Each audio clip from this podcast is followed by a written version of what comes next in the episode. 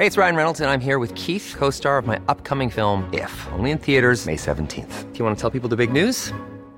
All right, I'll do. Sign up now and you'll get unlimited for $15 a month in six months of Paramount Plus Essential Plan on us. Mintmobile.com slash switch. Upfront payment of $45 equivalent to $15 per month. Unlimited over 40 gigabytes per month. Face lower speeds. Videos at 480p. Active Mint customers by 531.24 get six months of Paramount Plus Essential Plan. Auto renews after six months. Offer ends May 31st, 2024. Separate Paramount Plus registration required. Terms and conditions apply if rated PG.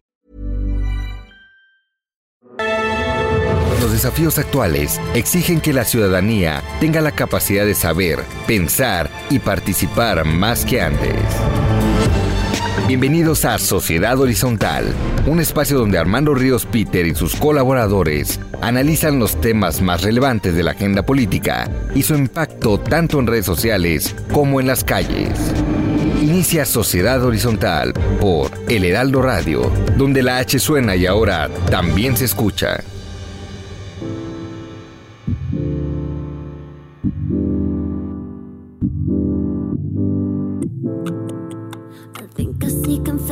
This potion. Pillow fights and feathers overdosing. Smells like a cologne and candy lotion. Like a slumber body. Sheets all on the floor just like an ocean. Building up your fortress like a mountain. Neighbors say we're causing a commotion. Like a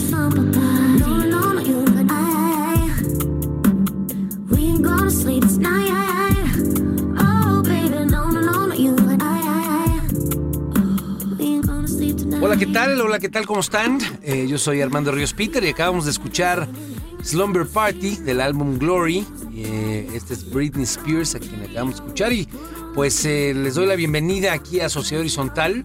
La verdad que todos construimos a través de la señal del Heraldo México. Como siempre están conmigo, me siento muy contento de que me acompañen Maru Moreno. Bienvenida, Maru. Hola, ¿cómo están? Y obviamente también Pedro Sáez. ¿Cómo estás, Pedro? ¿Qué onda? Bien a toda, hermano, tú. Y bueno, pues también el día de hoy nos van a acompañar Bárbara Cortés, quien es abogada fundadora de Hijas de la MX, y Ana Gabriela Huerta, que es estudiante, presidenta de la Sociedad de Alumnos de Inteligencia Estratégica en la Universidad de Anáhuac. En los controles tenemos a Rafael Hernández. Muchas gracias, Rafa, por estar aquí con nosotros. Y bueno, pues eh, como lo hemos eh, comentado ya en otras ocasiones, vivimos un cambio de era. La tecnología ha provocado nuevas formas de organización y de comunicación. Y eso es precisamente por lo que existe hoy Sociedad Horizontal, ¿no? Las jerarquías tradicionales han ido perdiendo su valor a pasos agigantados. Y es el diálogo, ese diálogo que queremos fortalecer en este programa, pues el motor para entender que la verdad cotidiana la construimos día con día todos la construimos minuto a minuto, segundo a segundo, pues especialmente si logramos ponernos en los zapatos del otro. ¿Cuáles son las redes, mi querida Maru, para que también la gente que nos escucha en la Ciudad de México, en Guadalajara, en Nuevo Laredo, en Tampico, en Villahermosa y en mi queridísimo puerto de Acapulco, que les mando un abrazote y un beso a mis paisanos? ¿Cuáles son las redes, querida Maru? En Twitter estamos con arroba el heraldo-mx. En Instagram nos pueden seguir en arroba el heraldo de México. Y el sitio web es elheraldodemexico.com.mx, donde pueden escuchar nuestro programa en línea. Bueno, pues y esperamos eh, obviamente que difundan el programa el día de hoy, que sea de su agrado. Y bueno, pues vámonos ya con los temas. Nos pueden escuchar solamente por dar el último dato en línea, online, ¿no? A través del portal del heraldodemexico.com.mx. Y pues le agradecemos a Metrix, creo que es importante subrayarlo, a Metrix, que es la empresa que nos da los datos del seguimiento puntual del día con día, cómo están las redes, cómo está la información, cómo está el diálogo, cómo está la arena en materia de eh, información en redes sociales. Mi querido Pedro, ¿cuál fue, digamos, el principal tema de la semana desde tu punto de vista o cuál fue uno de los primeros temas eh, la semana pasada? Uno de los temas más importantes fue este asunto del comportamiento de la Guardia Nacional en torno a los migrantes. Bueno, la, eh, como comentas tú, la, la, la caravana migrante eh, y la Guardia Nacional, ¿no? Los fregadazos que, que vimos muchos seguramente en los WhatsApps, nos mandaron varios, eh, bueno, y obviamente las redes en Twitter estuvieron ahí presentes en todo momento, pero bueno, las imágenes de la gente ahí en la frontera sur, en el Suchiate, donde la Guardia Nacional pues eh, detuvo a esta marcha que venía con migrantes hondureños, se, dice que entre 800 y 1000 migrantes, hombres y mujeres hondureños. Eh, ¿cómo, ¿Cómo estuvo la discusión, mano, tú que le diste seguimiento? Mira, el- la mayoría de la gente lo toma como un- con una opinión negativa acerca de la actuación de la Guardia Nacional, ya que fueron pues un tanto violentos. Dicen que ahora están eh, tomando el papel de lo que fueron eh, en contra de los migrantes mexicanos en la frontera norte. Ahora lo estamos nosotros repitiendo en la frontera sur en contra de nuestros hermanos latinoamericanos. Eh, no, no fue tomada en buen sentido, fue casi 90% en redes en contra.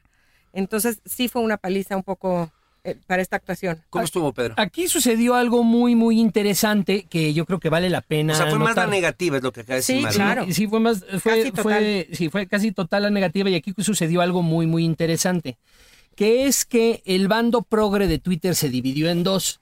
Eh, mucha de la banda que le dio el triunfo a López Obrador comenzó con el empuje tuitero del 132 y ahí se fueron sumando más Ese es su personas. origen, ¿no?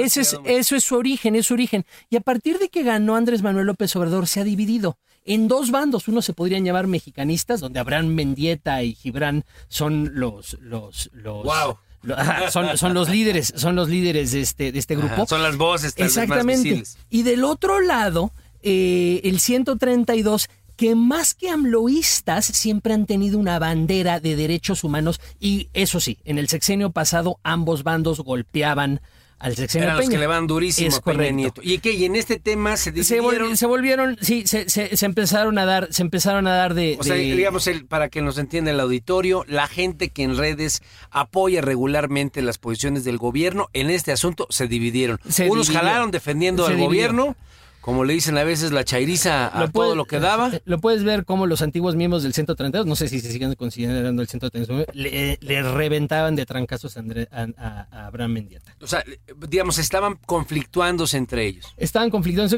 En realidad ya se pueden dibujar dos grupos distintos. Eh, a, a nivel digital, digamos, dentro de los segmentos que han estado con el gobierno, ¿hay una división? Sí, por ¿O supuesto. es por el tema en específico de eh, la confrontación ahí con la Guardia Nacional? En realidad, eh, aquellos grupos que pertenecían al 132 no están ya con el gobierno. Están con el gobierno cuando el gobierno defiende intereses progresistas con los que ellos están de acuerdo. O sea, se, se- se encuentran nuevamente en los principios y en se las banderas. encuentran, pero podemos ver dos bandos, los que defienden el gobierno ultranza y la verdadera banda progresista que tiene una narrativa de derechos humanos. Ok. Y sí, se partieron la cara en este Y asunto. digamos, y la parte, Maru, la gente que defendió el asunto, hubo una, un 14% de gente que estuvo, digamos, eh, defendiendo la actitud de la Guardia Nacional. ¿Qué es lo que decían? ¿Cuál fue la, cua- cua- ¿Qué fue el sentimiento de las redes de los que estaban defendiendo Pues de que la actitud de la Guardia Nacional? Por fin se está poniendo orden en la, en la frontera sur. Bueno, de después de creo que varios siglos, en cierto de, sentido. Claro, de que agradecen a la Guardia Nacional por no permitir la entrada ilegal, ya que hay muchos pendientes con la sociedad mexicana como para permitir que venga más migración del sur y que se les dé trabajo y que se les dé prestaciones y que se les dé servicios de salud cuando no estamos pudiendo cubrir los nacionales, ¿no? Entonces, va por Ahora, esa, esa, esa gente que en cierto sentido eh, se manifestaba en favor de la presencia de la Guardia Nacional, eh, ¿cómo la contrarrestaban eh, los que estaban discutiendo contra ellos? ¿Qué era lo que decían? Eh, se están violando los derechos humanos, eh, México es un país de migrantes. ¿Cuáles fueron? Yo vi varias de las contestaciones. ¿Cuáles fueron las principales actitudes, Pedro, frente, frente a ese planteamiento de por fin estamos defendiendo nuestra frontera, ¿no? A mí los tweets que más me llamaron la atención fueron precisamente de este bando progresista, de este bando de izquierda que se oponía a la actitud de la Guardia Nacional y varios tweets eh, tenían el siguiente mensaje. ¿Para esto querían la Guardia Nacional? Ah, bueno, pues eh, tal vez eh, recuperando un poco también algunas de las noticias recientes, estuvo la presidenta de la Comisión de Derechos Humanos y creo que se sumó ahí, pues Porfirio Muñoz Ledo, ¿no? Tal vez esa faría, en redes sería un poco el apoyo eh, digital que tuvo la posición de Porfirio Muñoz Ledo, que, que dijo que, que, que estaba mal lo que se había definido, ¿no? Sí, es correcto, es correcto. Oye, otro que defendió también esta postura de, de la Guardia Nacional fue el presidente Trump. ¿Cómo estuvo eso? Ya le puso Juan, Juan Trump a nuestro presidente, ya está, hizo un hashtag de Juan Trump cuando se refiere a nuestro presidente Andrés Manuel López Obrador, diciendo que era su réplica nada más que en México, que le agradecía muchísimo Bueno, el haber y- detenido la migración desde Y- la frontera ¿Y eso sur. le ayudó en redes o no le ayudó al presidente López Obrador? Eh? Porque yo sí lo que vi fue eh, varios, eh, varios comentarios duros, ¿no? Eh, como eh, recordando el pago a aquella baja de, bueno, aquella no ponernos el 25% de aranceles. Recuerden ustedes ese episodio cuando el presidente Trump se puso muy echado para adelante, 25% de aranceles era lo que él planteaba y al final del día la negociación fue pues pongan el muro ahí en la frontera del Suchiate, ¿no? ¿Cuál fue, cuál fue la reacción en redes? No, no le, no alguien le ayudó en lo más mínimo. Muchos tweets salieron, eh, muchos tuiteros salieron a decir que Trump ya logró su, Su muro. este, su muro. No, bueno, y Nada que en cierto no está- sentido- nada más que no está en Texas. Y, y hubo una, una, una muy gacha que yo leí que es, bueno, pues eh, otra vez es México quien le regala la reelección ahora en este caso al presidente Trump. Pero Es- bueno, Es, correcto. A quien sí le ayudó fue. es correcto. Sí, sin duda. Hay que ver dentro del impeachment que trae ahorita, pues eh, estas noticias sin duda alguna son positivas en su búsqueda por la reelección. Vámonos con más temas. Tenemos, pues yo creo que otro también, gente movilizada, a, en este caso mexicana, de Cuernavaca hacia la Ciudad de México. Javier Sicilia planteó pues eh, armar una, una, un- una marcha, ¿no? Una, una caravana en la cual acompañado nada más y nada menos de Julián Levarón, recuerdan ustedes el reciente episodio ya en la frontera entre Chihuahua y Sonora, nueve personas muertas, tres, tres mujeres con los niños asesinadas, acribilladas, y bueno, pues vuelve a estar el tema de la violencia presente y gente movilizada por este tema, pero ¿cómo estuvo, digamos, la discusión, mi querida Maru? ¿Quién ganó, quién perdió? Fíjate que en este caso las redes estuvieron en contra del- de la caravana de Javier Sicilia. ¿De la caravana o de, o de, o de Javier Sicilia? De Pues, Javier yo creo que Sicilia. Javier Sicilia, yo creo que en particular, este, porque comentan que se ha degradado, pues que ya no busca la paz como objetivo, sino llevarle la contraria al gobierno de Andrés López, Andrés Manuel López Obrador. Eh, se le echaron encima, las redes casi el 90% en contra de Javier Sicilia. Yo creo que el tema con Levarón puede equilibrar un poquito más. Este, 11% nada más celebraron su iniciativa de pelear por sus ideales. La, la verdad es que sí fue un poco sorpresa, O sea, ¿no? no salió bien librado. No. El, el tema, sin duda alguna, es un tema delicado, profundo, el tema de la violencia, la inseguridad, pero la figura de Javier Sicilia, la actitud hacia Javier Sicilia sale golpeada, dices tú, un 90% de gente en contra. ¿Tú cómo lo viste, Pedro? Sí, este, la banda aquí, el- el- el- el- los que encabezaban la, la lucha contra y la narrativa contra de Javier Sicilia era la banda Pro AMLOísta en redes, que pues el argumento general y la narrativa que se está eh, manejando es que Javier Sicilia siempre ha sido un oportunista político, ¿no? Así lo, así lo, así, Así, lo estaban, así, bueno, esa es la narrativa que se estaba impulsando independientemente de que sea verdad o no, la verdad, como lo mencionamos aquí, se construye todos los días, pero es preciso. Eh, la narrativa era que, esta, que Javier Sicilia se ha estado, ha estado, eh, que siempre, que ahora es, que ahora es notorio, como siempre su interés no ha sido verdaderamente la lucha este, por disminuir la violencia, la lucha por las víctimas, sino que es llamar la atención y, eh, y aprovechamiento político. Y, en el tema, digamos, de la violencia, de la inseguridad, ¿cuál fue el sentimiento que ustedes encontraron? Yo vi algunos comentarios, obviamente, señalando que es necesario que por, que por fin ya se haga algo. La crítica que el año pasado fue el año más violento en la historia reciente del país. Casi ciento, perdón, casi 35 mil, más de 35 mil muertos solamente en el primer año de gobierno. Ahí fue muy crítico. Entonces, eh, eh, yo creo que sin duda alguna es una cosa diferente la forma en la que las redes trataron a un personaje como Javier Sicilia que como se trata el tema, ¿no? Es, es correcto, son dos cosas completamente distintas. Mientras en términos de seguridad normalmente es el gobierno el que pierde, en este caso eh, la narrativa giró en torno a la actitud política de Javier Sicilia sin que importara para esta narrativa la narrativa de seguridad que se maneja. ¿Tú cómo Ah, lo ves, Maru? Pues me parece totalmente legítimo que se haga una manifestación de la gente a favor de, que, de exigir esta seguridad. Yo creo que eh, motivos hay muchos para que la gente se manifieste y que exija seguridad.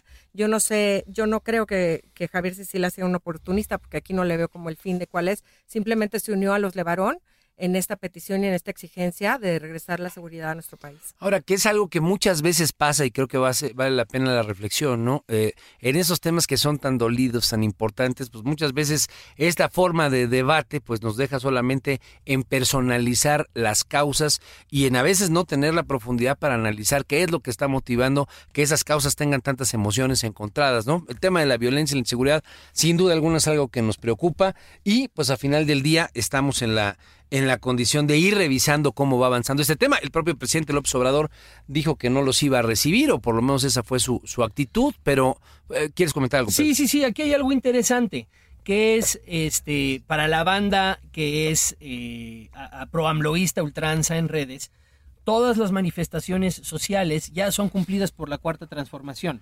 ¿No? Entonces, si existen manifestaciones sociales que van en contra de la cuarta transformación, esto es algo que no hace sentido. O sea, digamos, hay, hay como, ¿por qué están movilizando por este tema? ¿Por qué si están esto ya se movilizados? Ya ganamos. Bueno, pues... ¿no? Ya eh, ganó la República de Star Wars. sí, sí. Todavía hay rebelión. Bueno, sin duda alguna, el tema de inseguridad, más allá de Javier Sicilia, más allá de esta caravana, que bueno, yo celebro en lo personal que se esté dando pues un planteamiento claro. legítimo sobre un asunto que es muy sentido en toda la República. Y bueno, pues eh, sí, a final de cuentas, la actitud en las redes, lo volvemos a subrayar, casi 90% de actitud negativa hacia Javier Sicilia. El siguiente tema, pues yo creo que eh, en el caso de Morena hubo dos críticas que vale la pena comentar rápido, ¿no? Eh, Morena siempre tuvo presente el, o siempre ha tenido presente el discurso eh, sobre la, pues la, el uso de recursos, la austeridad, la no corrupción, etcétera.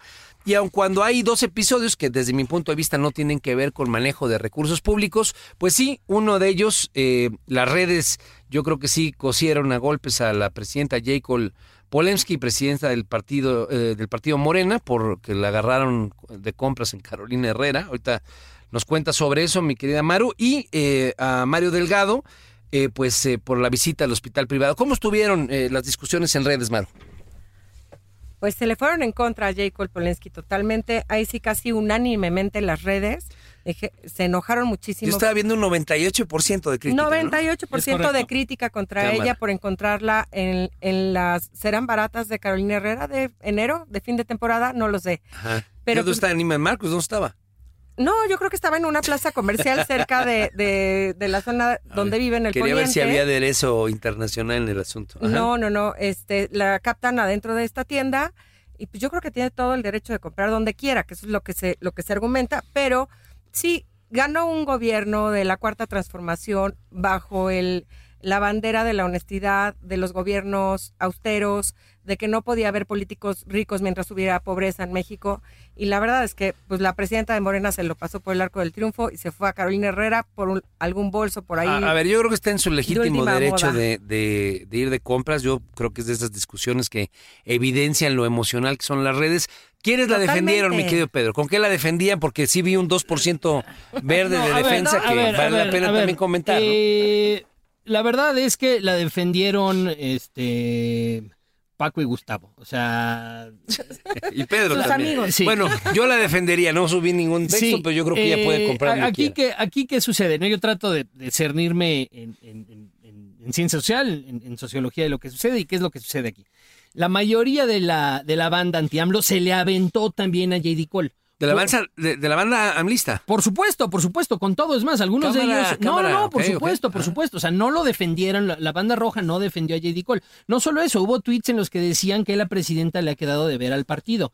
Eh, O por sea, la- también la grilla de la elección interna, es, es- etcétera. es- es- es Totalmente. correcto. Y lo que sucede es que vivimos en una época en que la narrativa y lo simbólico importa más que lo real. Entonces, independientemente de que ella esté en justificación de poder comprar ahí o no, a los ojos de las personas que votaron por esta opción política, pues una persona tiene que, una persona, un una lideresa de Morena, tiene que corresponder a la narrativa y el mensaje simbólico de Morena, Entonces- y esto choca. Entonces, por eso también, eh, no solamente son los opositores a Morena, sino la propia gente que apoya el movimiento, la visión, los principios, el planteamiento. Es correcto, que se es pusieron- correcto. por- por- Eso es lo que define el 98%. Toda la oposición le pega y también los morenistas. Po- Porque yo debo de recordar, ¿no? Cuando algunos ponían que ella puede comprar en la tienda que le venga en gana, puesto que es su dinero y puede gastarlo de la forma que más le plazca. Pero al final del día, pues lo que dices tú, ¿no? Lo simbólico, ¿no? Es Ahí correcto, también los que apoyarían otros temas Es Yelko, en este caso, pues no Y- estuvieron con ella. Y, aquí hay una cosa interesante, porque también depende del perfil de ella. O sea, en otras ocasiones, por ejemplo,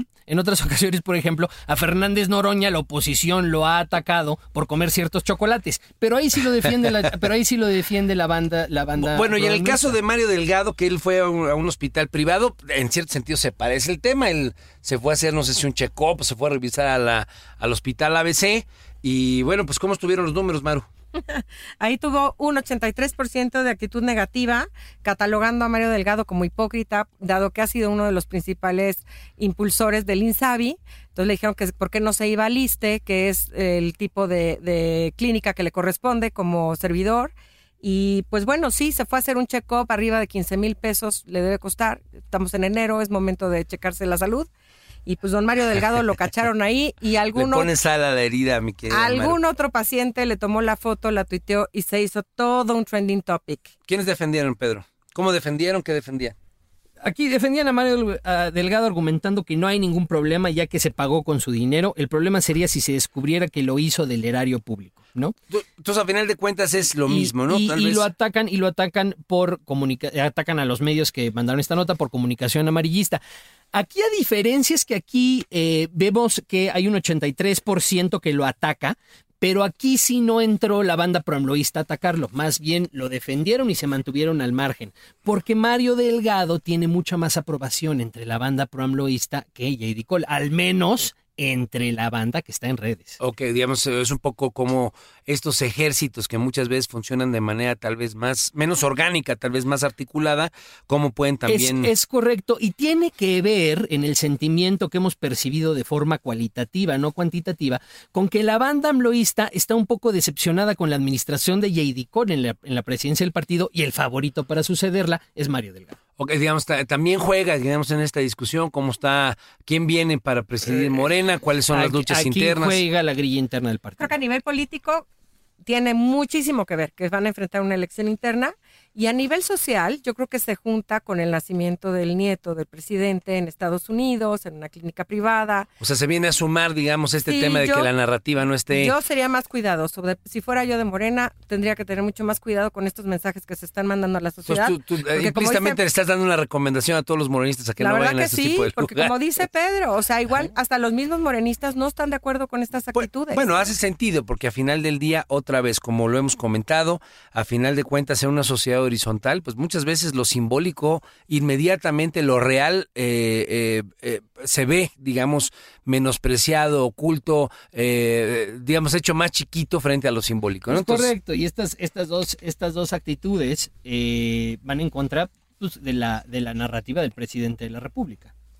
Pues bueno, entonces vamos a terminar porque a final del día este último tema tiene que ver pues con, yo creo que como cerramos la semana fue con el tema de las medicinas, toda esta bronca con PISA, ¿no?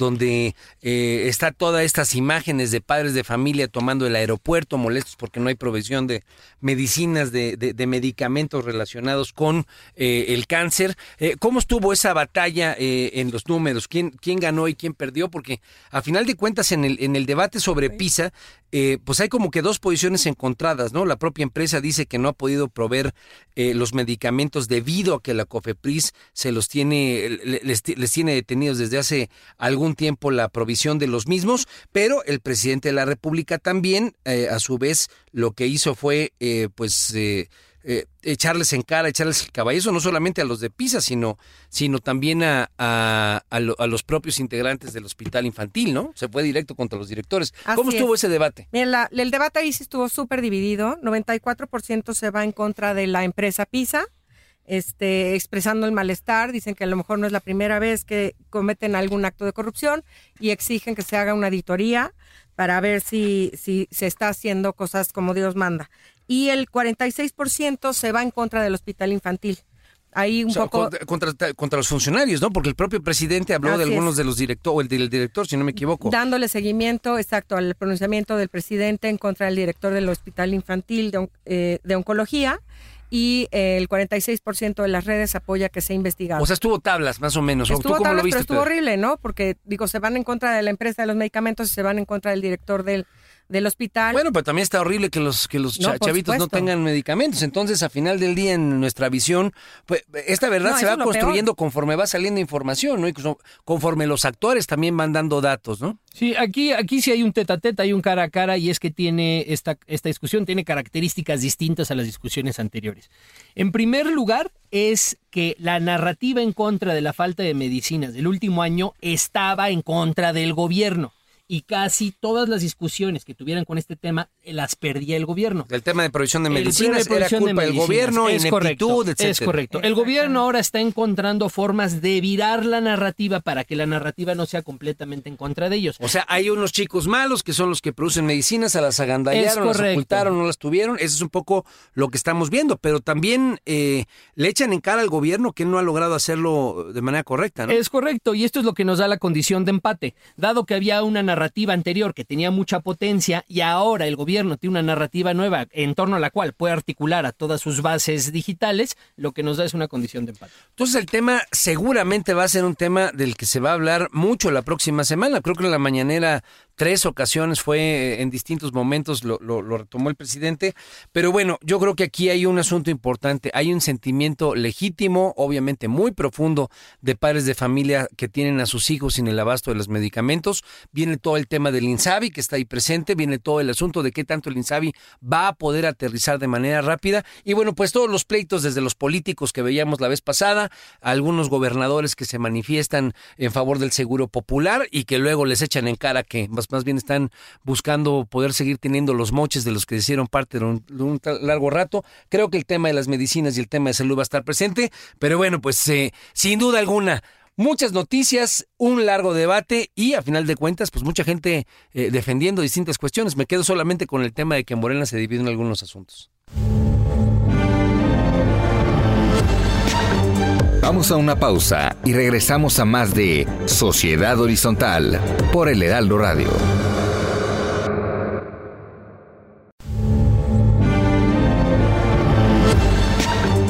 Regresamos a Sociedad Horizontal por el Heraldo Radio.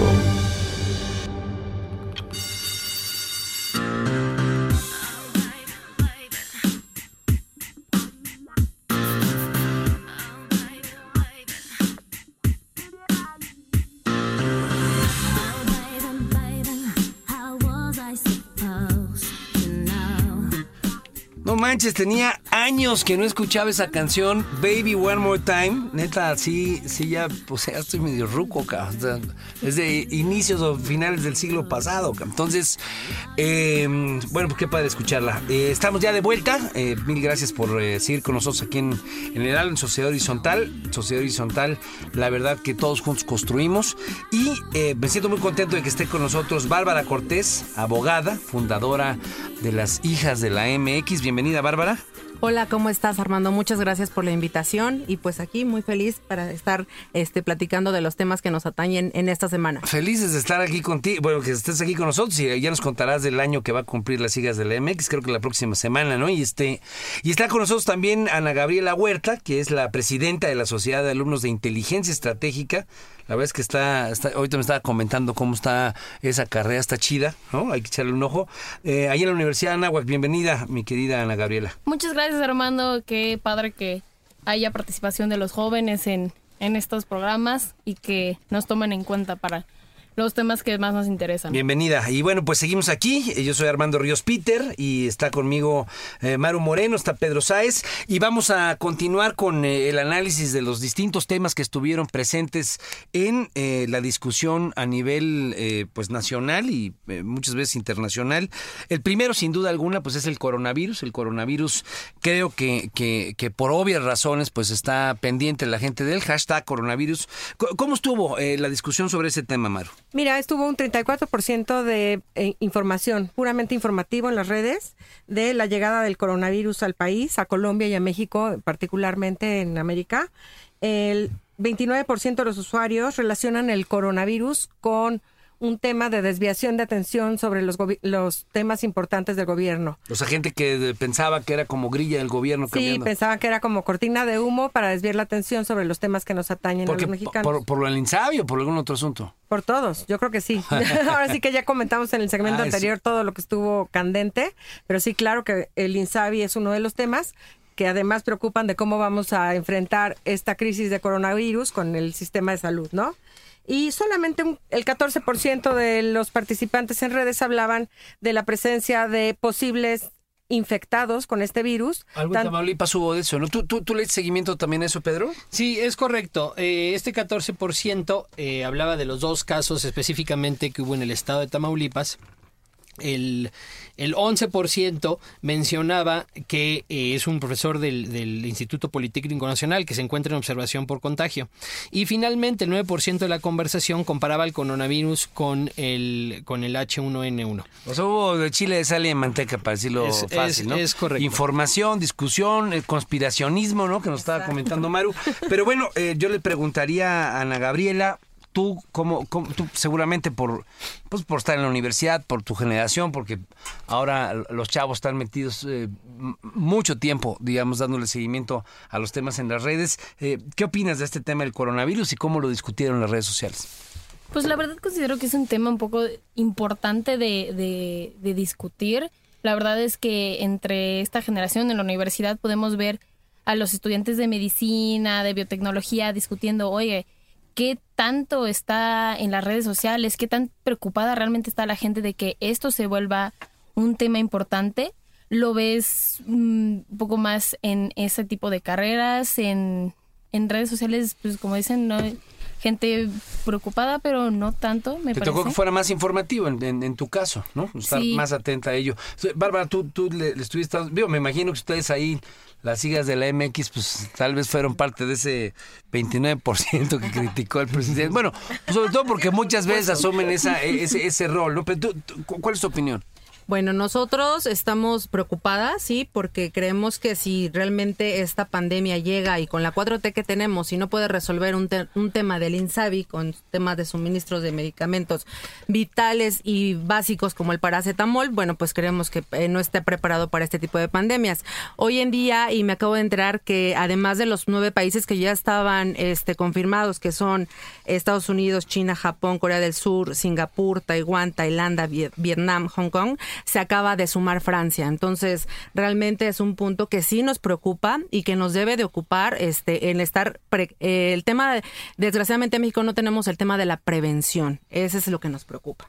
Ana Gabriela, tú como, como estudiante, ¿qué, ¿qué opinas de eso?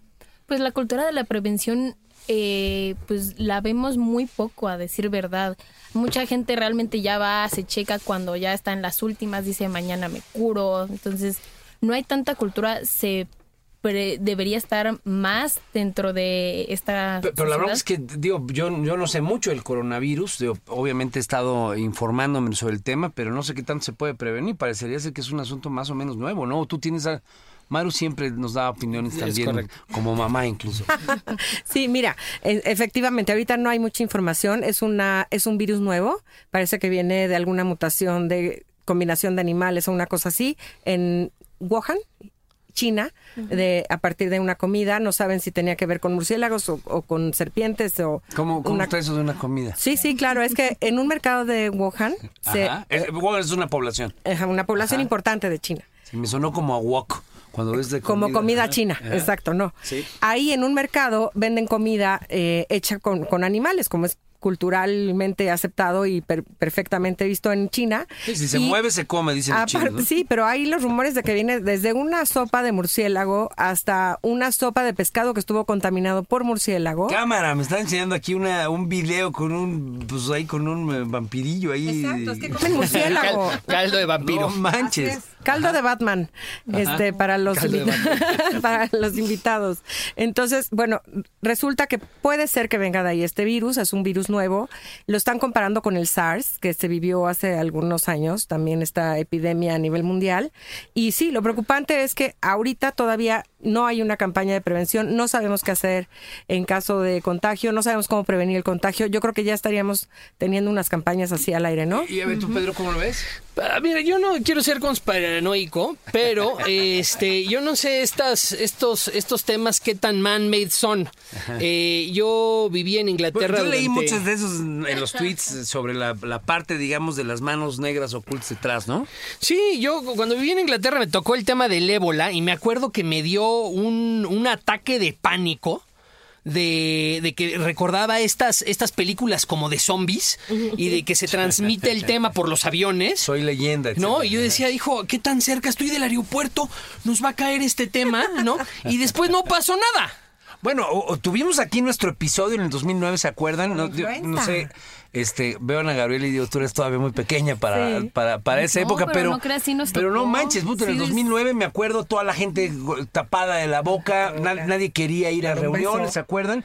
Y a final de cuentas, digamos, toda esa, esa sensación de temor, de miedo, pues terminó con una buena venta de, de, de- de antivirus en Es aquel que caso, eso ¿no? es a lo que voy, eso es a lo que voy. Muchísimas veces el pánico se- que se genera en torno a, a- a estas situaciones es desproporcional en relación a la situación mismas. Y no nos damos cuenta de esto hasta que de repente se acaba el coronavirus, ¿no? ¿Y qué fue el coronavirus o qué fue esa porquería? El, el riesgo es que tiene un impacto económico súper importante. Si se acuerdan, en 2009 el impacto, por ejemplo, al turismo No, pues, sin fue duda. brutal. No, bueno, y el miedo por sí mismo. Pero a ver, Bárbara, ¿estamos preparados para enfrentar un- una crisis de este tipo? Vamos a pensar, para no caernos solamente en la parte de, de la conspiración, vamos a, a hacer un diagnóstico claro. Nuestras instituciones, nuestras capacidades, eh, digamos, de atención médica, ¿crees que estén eh, lo suficientemente sólidas? Y más allá de la prevención, si nos llegara, digamos, el ramalazo de, de- de- de una infectación aquí en nuestro país. Por supuesto que no, no estamos preparados. De hecho, tenemos el ejemplo de China. China está haciendo un hospital exclusivamente que va a terminar en 10 días,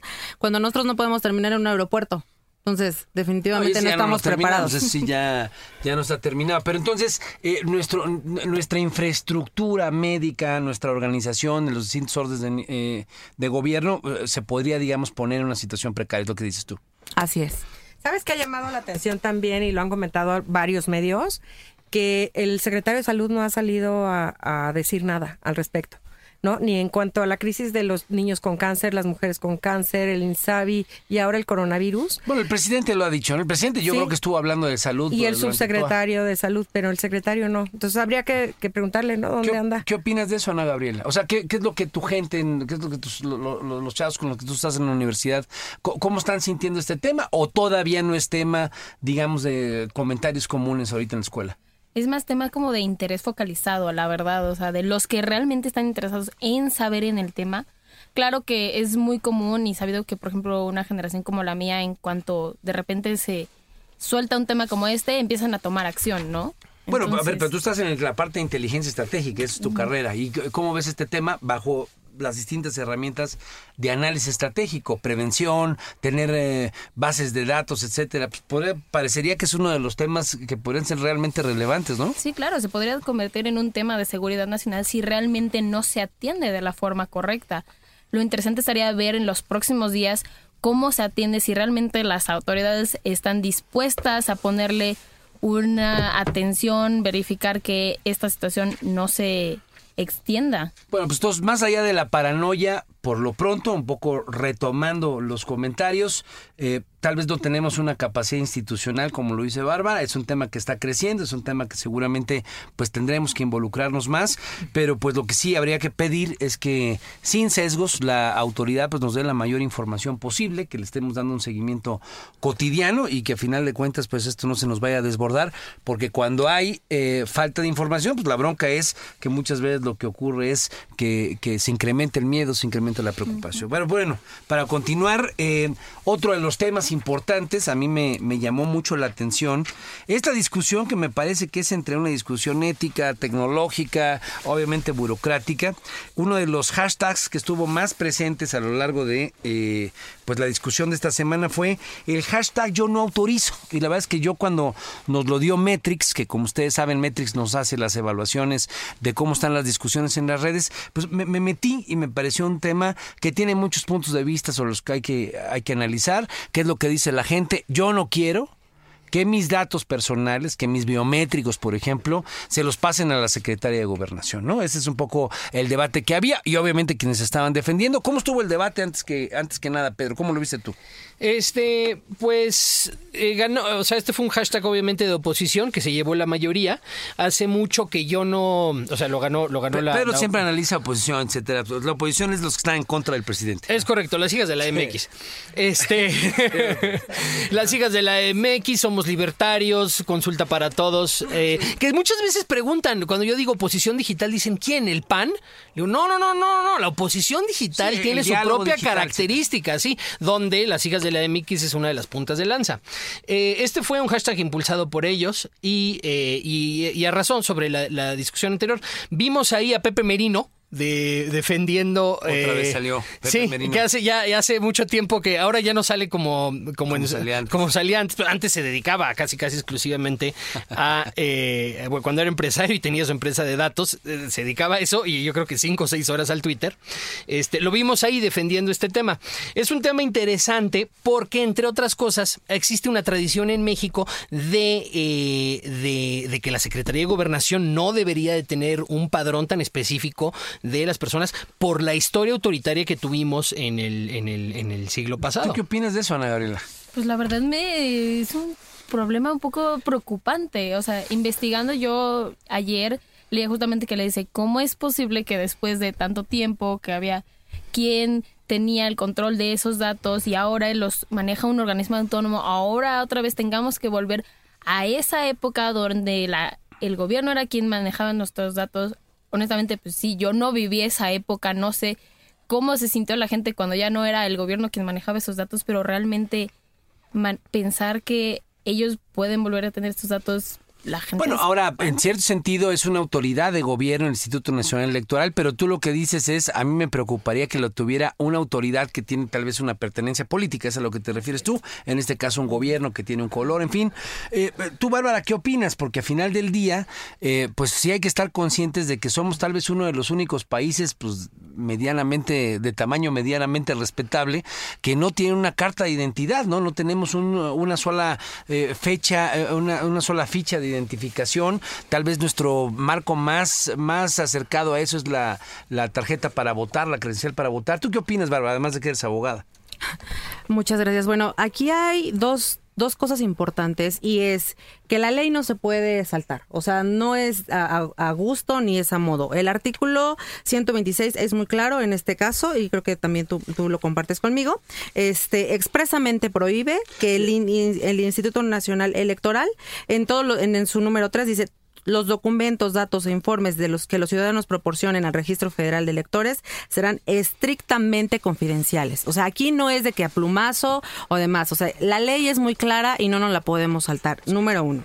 Número dos, en caso y si fuese así, ¿qué garantía tenemos de que esos documentos y esa información esté salvaguardada? Tengo un ejemplo, cuando a Pemex lo hackearon y toda la información fue casi, casi este, víctima de un terrorismo porque pedían un, un rescate por esa información información. Entonces, ¿en, qué, en manos de qué estamos? Y no podemos confiarnos de que esa, esa información esté salvaguardada. Sí, o sea, digamos, eh, eh, por lo que tú citas, ¿no? La Ley General de Instituciones y Procedimientos Electorales, que es un poco lo que decían los consejeros, ¿no? Ciro Murayama, el propio eh, Lorenzo Córdoba, decían, bueno, pues es que nosotros no podemos hacer algo que la ley nos permite. Y esto, pues es básico, derecho administrativo uno, ¿no? Entonces, pero más allá, digamos, de que tal vez se planteara una reforma, vamos a pensar una reforma a la ley y de esa reforma a la ley a final de cuentas se permite que esos datos pues sean eh, parte digamos de un uso mucho más eh, más amplio de otras autoridades. Eh, lo que está en juego es a final de cuentas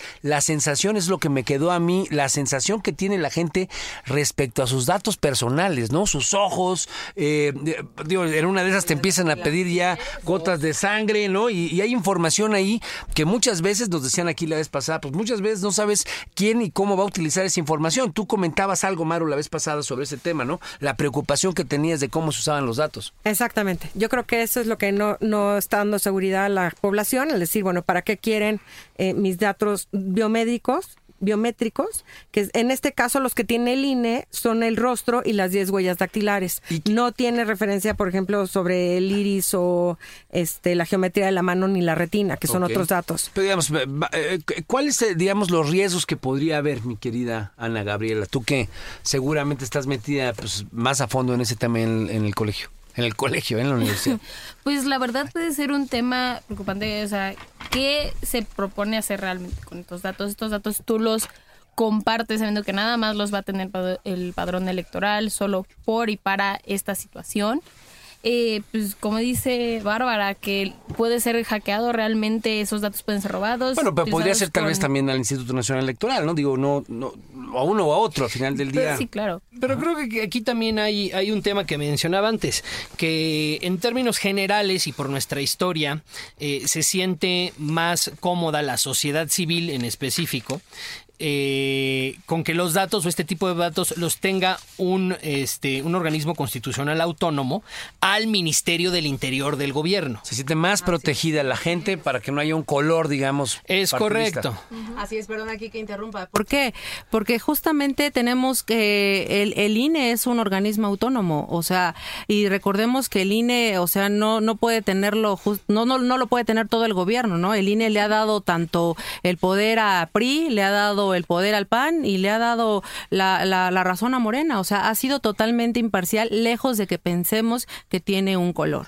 Bueno, y, y- respecto al manejo de ese tipo de datos, luego también hay en las redes, por lo menos en las argumentaciones, historias de terror, ¿no? De suplantación de identidades y en estas visiones que antes parecían de, de un futurismo que solamente aparecía en Hollywood, pues de repente donde, donde esas eh, cuestiones se pueden eh, convertir en delitos que, que, que se puedan eh, presentar de manera inmediata. Tú, tú le debes saber a eso, Ana. Sí, la verdad es que, por ejemplo, lo hemos visto mucho con temas de lavado de dinero y temas de fraudes que la gente le roban sus datos, abren cuentas de banco y al final de cuentas esta ter- gente termina siendo muy perjudicada a temas.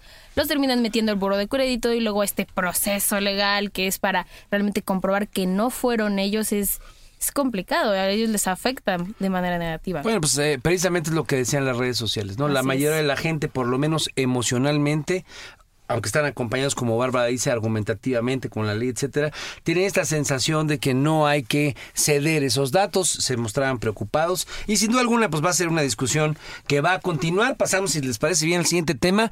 Eh, empezábamos ahorita, les contaba yo con Britney Spears, ¿no? Britney Spears tenía creo que 16 años cuando yo la escuchaba ella tenía 16 años, era un poquito más grande. Eh, eh, y bueno, pues fue esta gran estrella eh, de la música, ¿no? La princesa del pop, ¿no? Yo me acuerdo besándose con Madonna y con Cristina Aguilera en alguna, ¿no? Con la reina, ¿no?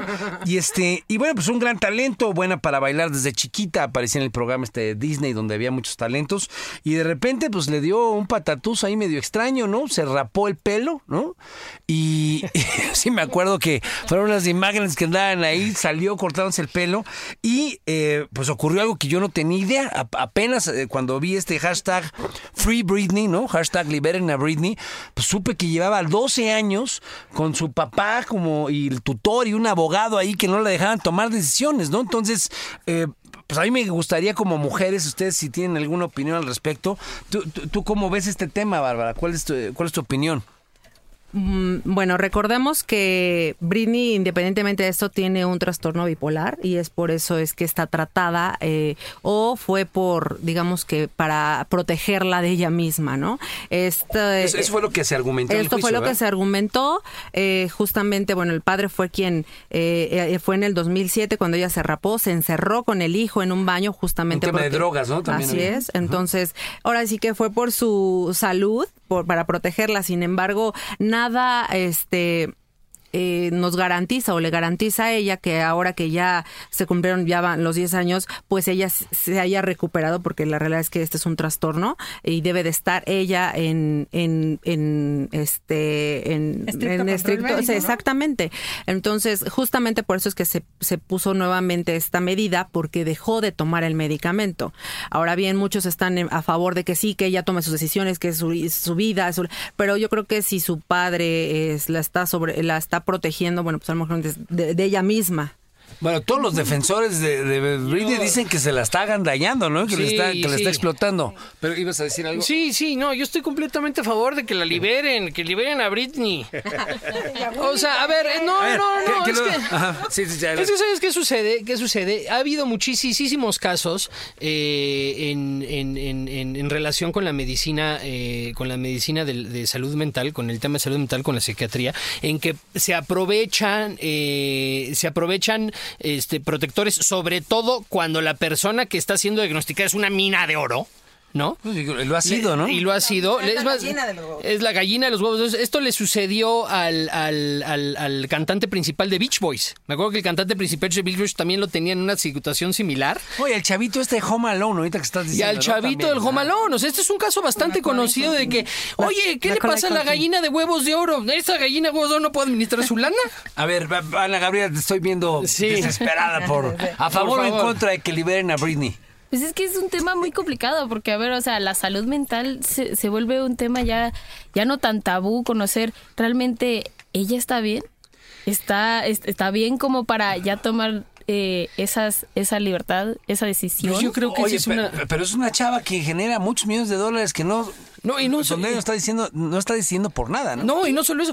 Perdón, perdón. No te preocupes, no, sabes que yo creo que eso también tiene que ver con este juicio, como decir, realmente ellos deben de- deberían de seguir manejando sus decisiones. Por su- supuesto su- y que- su dinero, que Sí, incluso yo es creo que sí. qué tanto le están explotando. Yo creo que si alguien tiene un problema de salud mental que no sea esquizofrenia, ¿no? O sea, una persona que claramente convive en la sociedad genera muchísimo dinero. Acuérdate el guasón. Lo platicamos la semana La- pero la pasada. persona que tiene que decidir si requiere ayuda o no es ella misma. Bueno, a ver, Maru, no, no te hemos escuchado sobre este tema y ¿quieres o no que liberen a Britney? Yo quiero que liberen a Britney, que haga con su lana lo que quiera, aunque esté en su fase Aunque se peor. pueda convertir tal vez en un peligro para la sociedad, porque No, no creo parte de ese tipo de argumentos Yo también se creo que el tema de, de la bipolaridad sería más bien en contra de ella misma y con que se mantenga, a lo mejor le pueden poner ahí una acotación, mientras ella esté bajo tratamiento médico puede, se- puede ser libre. Yo me voy a ir con la versión de que fue un hashtag esta acción publicitaria porque el 18 de enero inauguró una exposición de su autoría y aparentemente no ha sido muy exitosa. Mira, fíjate, una, una- un asunto más que no está sobre la mesa. Y un Es- último, ¿no? El tema del MK Ultra que dicen que la CIA tuvo que ver con el asunto. Pero bueno, estamos eh, terminando Sociedad Horizontal. Sin duda alguna, son muchas formas de entender la realidad, no hay una sola verdad. Les agradecemos mucho a los que nos escuchan. Les agradecemos, obviamente, a Bárbara Cortés, abogada fundadora de Hijas de la MX. Bienvenida. Mil gracias que estuviste aquí con nosotros. gracias. Y felices el próximo martes que cumple un año. Muchas gracias, muchas gracias. Y bueno, Ana Gabriela Huerta, presidenta de la Sociedad de Alumnos de Inteligencia Estratégica de la Universidad de Anáhuac, muchas gracias, por estar aquí con Gracias nosotros. por la invitación. Bueno, somos Armando Ríos Pito, el Pedro Sáez, Maru, eh, Maru Moreno. Buen domingo para todos. Y pues no se olviden de darle seguimiento a nuestras redes, en Twitter el Heraldo eh, guion bajo MX, en Instagram el Heraldo de México, el Heraldo de México en Facebook y en YouTube el Heraldo de México. Eh, gracias a Metrix por la y que tengan un feliz domingo. Los desafíos actuales exigen que la ciudadanía tenga la capacidad de saber, pensar y participar más que antes. Esto fue Sociedad Horizontal, un espacio donde Armando Ríos Peter y sus colaboradores analizan los temas más relevantes de la agenda política y su impacto tanto en redes sociales como en las calles. Una producción de El Heraldo Radio, donde la H suena y ahora también se escucha.